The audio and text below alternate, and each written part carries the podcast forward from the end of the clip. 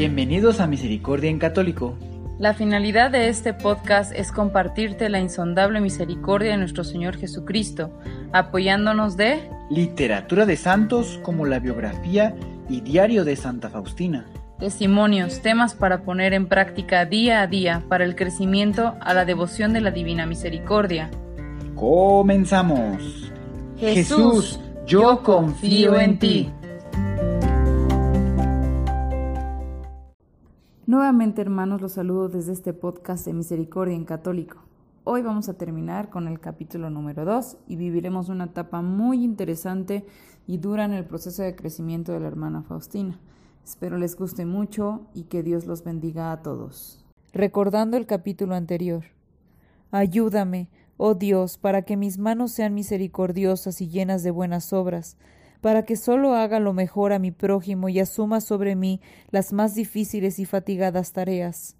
Ayúdame para que mis pies sean misericordiosos, para que corra a ayudar a mi prójimo, venciendo mi propia fatiga y cansancio. Mi verdadero descanso está en el servicio a mis hermanos.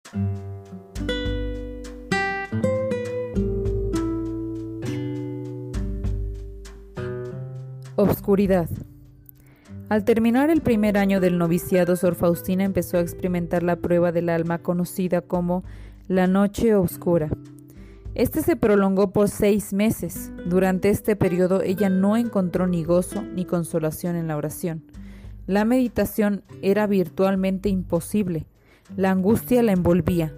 Mirando su interior, ella solo veía una gran miseria y al mismo tiempo ella comprendía claramente la santidad de Dios pero eso no se atrevía a levantar sus ojos a él. Cayendo en la tierra a sus pies, ella continuamente imploraba misericordia. Ni el estímulo de la madre directora sirvió en este tiempo de prueba. Su sufrimiento continuaba. Luego surgió un problema externo, en conexión con su estado interior. La hermana no explicó qué era, pero sí que cada vez era peor. Ella se encontró que no lo podía soportar y no sabía cómo podría seguir viviendo. Hizo algunas novenas a los santos, pero la situación se hacía más difícil. De repente le vino la idea de orar a Santa Teresa del Niño Jesús. Antes de entrar en el convento, Sor Faustina le tenía una gran devoción, pero por alguna razón ésta había sido olvidada. Fue al quinto día de esta novena cuando Santa Teresita se me apareció en sueños pero como estando en la tierra. Veló su gloria santidad a mis ojos y se puso a consolarme. No te aflijas en este asunto, dijo, sino aumenta tu confianza en Dios. Yo también he sufrido mucho. Sin embargo, escribe Sor Faustina, no daba entera confianza a sus palabras. Me parece, le dije, que tú no sufres. Sabes, hermana mía, respondió de una manera convincente, que en tres días todo eso se arreglará lo mejor posible. Y como yo persistiera en mi incredulidad, ella me reveló su gloria, su santidad. En ese momento un gozo grande llenó mi alma, y yo le dije a ella, Tú eres una santa. Sí, me contestó, yo soy una santa. Confía y todo quedará resuelto en tres días. Y yo le dije, querida Teresita, dime, ¿iré yo al cielo? Ella me contestó, Sí, tú irás al cielo, hermana, y tú serás santa. Pero pequeña Teresita, ¿seré santa como tú, levantada a los altares? Y ella contestó, sí, tú serás una santa como yo, pero tienes que confiar en el Señor Jesús. Después le pregunté, ¿mis padres irán al cielo? Ella me dijo que sí. Luego le pregunté, ¿y mis hermanos irán al cielo? Ella me dijo que ore mucho por ellos, pero no me dio una respuesta definitiva. Yo comprendí que mis hermanos estaban muy necesitados de oraciones. Esto fue un sueño, y como dice el proverbio, los sueños, sueños son, Dios es fe. Con todo, a los tres días la prueba fue resuelta fácilmente, justo como ella dijo, y todo en este asunto resuelto exactamente como ella había anunciado. Fue un sueño pero tuvo significado. El segundo año del noviciado de Sor Faustina llegó rápido. Solo la idea de hacer los votos le había y le hacía estremecer. ¿Cómo podía tomar sus votos? Si ella tenía dificultad de entender lo que estaba leyendo, no podía meditar, le parecía que Dios estaba disgustado con su vida de oración, su alma se encontraba angustiada. Un día, cuando se ponía en la presencia de Dios, le vino la abrumadora idea de que Dios la rechazaba. Su alma se llenó de desesperación durante la mañana, combatió la completa oscuridad de su alma lo mejor que pudo.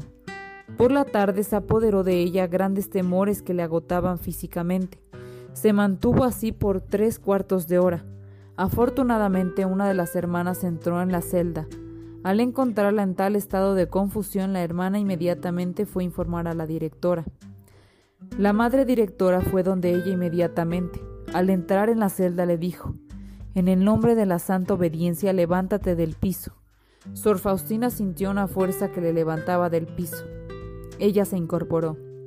La directora, con palabras amables, empezó a explicarle que esto era una prueba enviada por Dios. Terminó diciéndole, ten una gran confianza. Dios es siempre nuestro Padre, aun cuando nos manda pruebas. Cuando en los servicios de la tarde Sor Faustina sentía de nuevo la agonía, oró así. Jesús, que en el Evangelio te comportaste con la más tierna de las madres, yo confío en tus palabras porque tú eres la verdad y la vida. A pesar de todo, Jesús, yo confío en ti. Frente a cualquier sentimiento interior en contra de la esperanza, haz lo que quieras de mí, yo nunca te dejaré, porque eres tú la fuente de mi vida. Esa noche la Madre de Dios la visitó, sosteniendo en sus brazos al niño Jesús. Sintió a través de ella un gran valor, pero esto duró tan solo un día. Pareciera y parecería que estos tormentos espirituales la tendrían atentada o atada por toda la vida. Los días del noviciado llegaron a su fin, pero los sufrimientos de Sor Faustina no disminuyeron. Al contrario, minaron su debilidad física. La madre directora la dispensó de asistir a los ejercicios espirituales ordinarios y le dijo que podía reemplazarlos con pequeñas jaculatorias. En el año de 1928, el Viernes Santo se celebró el 16 de abril, Sor Faustina escribió ese día, Jesús, aprisiona mi corazón dentro de la llama inflamada de tu amor. Esto fue durante la adoración de la tarde. De repente la presencia divina me invadió. Me olvidé de todo. Jesús me hizo comprender lo mucho que sufría por mí. Esto duró muy poco tiempo. Nació en mí un nostálgico e interno anhelo de amar a Dios. En abril 30 de 1928, Sor Faustina y una compañera hicieron la profesión de votos simples por un año. En ese día ella le expresó al Señor su deseo de vaciarse de sí misma para entregarse a Él en un activo amor, pero un amor que sea imperceptible, a las hermanas más cercanas a ella. Ella no supo que esta oración fue aceptada por el Señor. La oscuridad en su alma duró por otros seis meses. Sor Faustina no tenía un director espiritual que le guiara y la falta de ayuda de su confesor aumentaba su agonía. Estos sacerdotes trataban de consolarla argumentando que a Dios le agradaba más este estado que estado de gran consolación. Sin embargo, fallaron al no ayudarla a comprender que esta situación del alma constituye uno de los estados en la vida espiritual para ciertas almas llamadas a la santidad en su experiencia en la búsqueda de Dios, por lo tanto la noche oscura continuaba. Después de su primera profesión de votos, Sor Faustina siguió en el noviciado de la Gievinki hasta el final de octubre. Mientras tanto, en el capítulo general de la congregación, celebrado en octubre del 6 de 10 de 1928, Sor Madre Mijael Moravasca quien admitió en el convento a Sor Faustina, fue nombrada superiora general. Como superiora durante la vida de Sor Faustina, ella fue su mayor apoyo y fuente de consolación. Reflexión. Pues bien, hermanos, llegamos al final de este capítulo y del capítulo 2 y como vimos no llegó un final de consuelo. Nuestra hermana vivió por primera vez una situación muy difícil yo puedo relacionarlo un poco con la sensación que describió en otro capítulo del infierno, acerca del infierno, esta ausencia inmensa de Dios. Creo que hoy en día se puede notar mucho la ausencia del amor de Dios y se vive a cada día y en cada momento en todos lados. Por eso existen tantas guerras, tanta muerte, tanta violencia, tanto dolor en todo el mundo. Yo creo que toda la humanidad vive en una agonía por esa ausencia de luz, pero no es cualquier luz la que se está viviendo, es la luz divina. Esa luz que arde desde cada corazón de cada uno de nosotros es como un fuego abrasador que es capaz de destruir cualquier frontera, cualquier límite, cualquier clase social, diferencia cultural, política, cualquier cosa, cualquier situación. Y hoy pudimos sentir un poco con la descripción de la hermana Faustina su agonizante tiempo. Es muy posible que al igual que ella nosotros también estemos viviendo pruebas, pero hay que saber que nuestra fe debe verse igual de fuerte que la hermana, y pase lo que pase hasta nuestro último suspiro, debemos mantener viva la esperanza de que Dios nos ama y que jamás nos dejará solos, y que es en esos momentos donde debes sacar desde lo más profundo de tu ser el regalo más hermoso que Dios nos dejó, y eso es el amor. Esto me recuerda mucho a una lectura de la Biblia que desde muy pequeña me contaba mi papá sobre el rey David cuando está a punto de morir y le da un regalo a su hijo, el futuro rey Salomón. Como él era muy joven y no se, se sentía falto de experiencia, de capacidades, de habilidades, de todo, tenía miedo de gobernar pues todo el pueblo de Israel, el pueblo elegido de Dios. Y le dejó en un joyerito, le dejó un regalo en un joyerito antes de morir diciéndole que en tiempos difíciles abra el joyero y vea lo que está dentro, pero que también debe ver su contenido en tiempos de bonanza, en tiempos buenos, en tiempos de felicidad y tranquilidad. Y pues el rey Salomón dentro de este proceso este muere su padre y empieza a gobernar y todo prospera al principio, después eh, todo empieza a ir mal, empieza a caer y recuerda el, el joyerito que le dejó su padre y lo abre y encuentra una moneda en donde viene una eh, leyenda escrita en hebreo eh, que dice Gamser Yabor. Espero haberlo pronunciado bien, ¿verdad? Y esto significa, esto también pasará. Después el rey Salomón eh, logra recuperar y volver a, a crecer en, en, en, su reino, en el reinado. Pasó los tiempos difíciles, volvió a suscitarse que volvió a tener buenos momentos en su reinado, pero olvida ver la moneda nuevamente que le había dicho su padre, ¿no? Y vuelve a llegar tiempos difíciles y con mucha fortaleza y, dificultades vuelve a recuperarse nuevamente y vuelve a, llegar tiempos de bonanza, ¿no? En su reinado. Y ahora sí recuerda en esos tiempos buenos eh, ver eh, la moneda, ¿no? Le da la vuelta y viene la misma frase, ¿no? Ganser Yabor, y que dice que esos tiempos también pasarán. Entonces, eh, nos deja todo esto un gran mensaje, ya que eh, todos, todos tenemos buenos momentos y otros no tan buenos. Pero todos esos momentos pasan, tanto los buenos como los malos en algún momento terminan y, y es un sinfín, un círculo sin fin.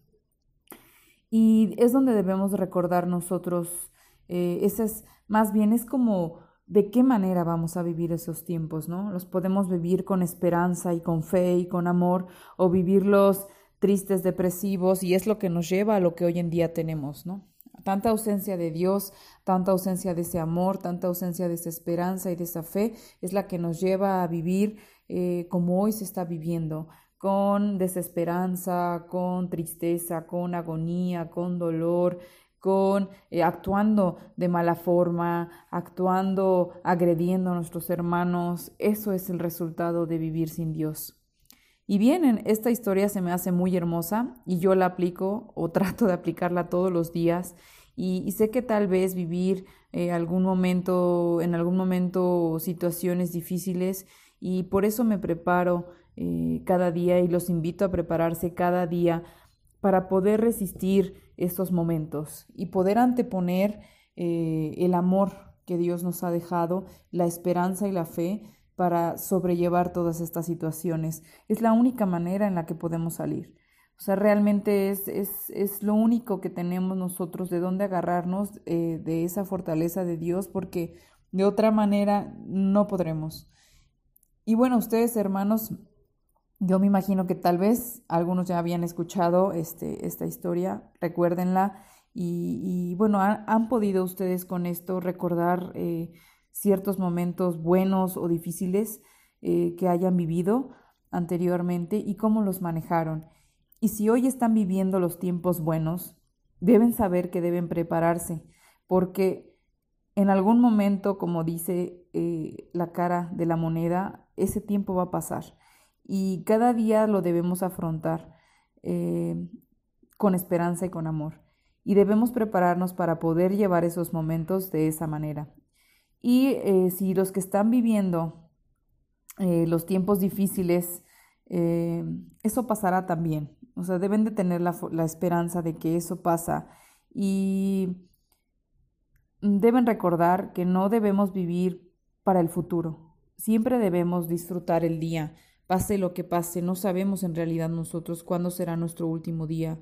Y en la tierra, aquí con, con, nuestros hermanos, con nuestras familiares, con nuestros padres, con nuestros hermanos, con nuestros hijos. Y debemos disfrutar y aprovecharlos cada día al máximo. Realmente es muy difícil porque todos vivimos situaciones. Yo llego a vivir situaciones que me hacen sentir triste a veces.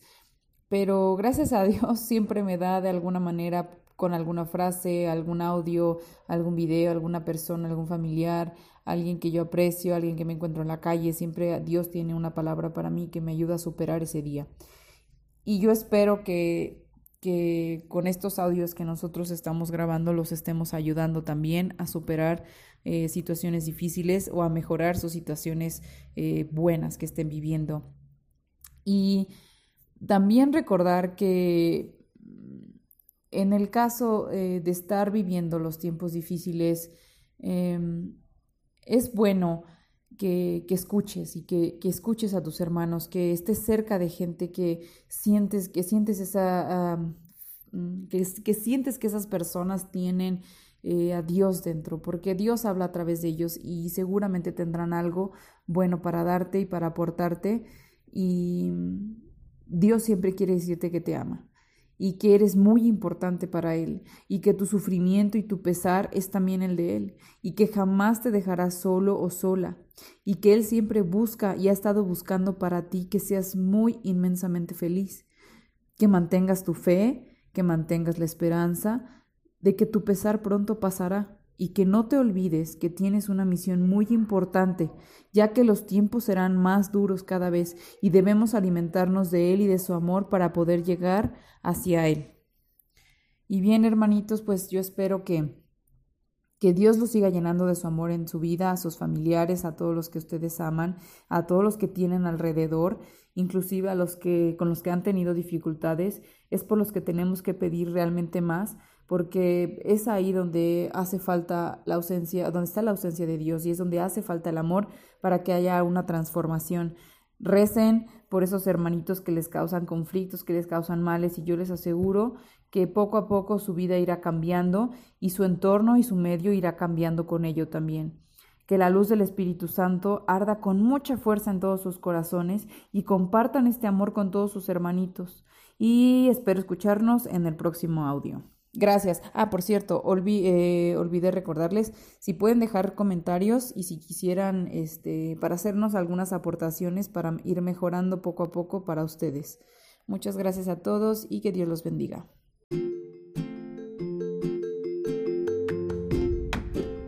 Si es la primera vez que escuchas nuestro podcast, te invitamos a que escuches el numeral 0,1,1, que habla sobre las temáticas que se desarrollan en este podcast y el lenguaje que hemos propuesto para identificar cada una de ellas y así sea más fácil para ti escuchar las que más te agraden.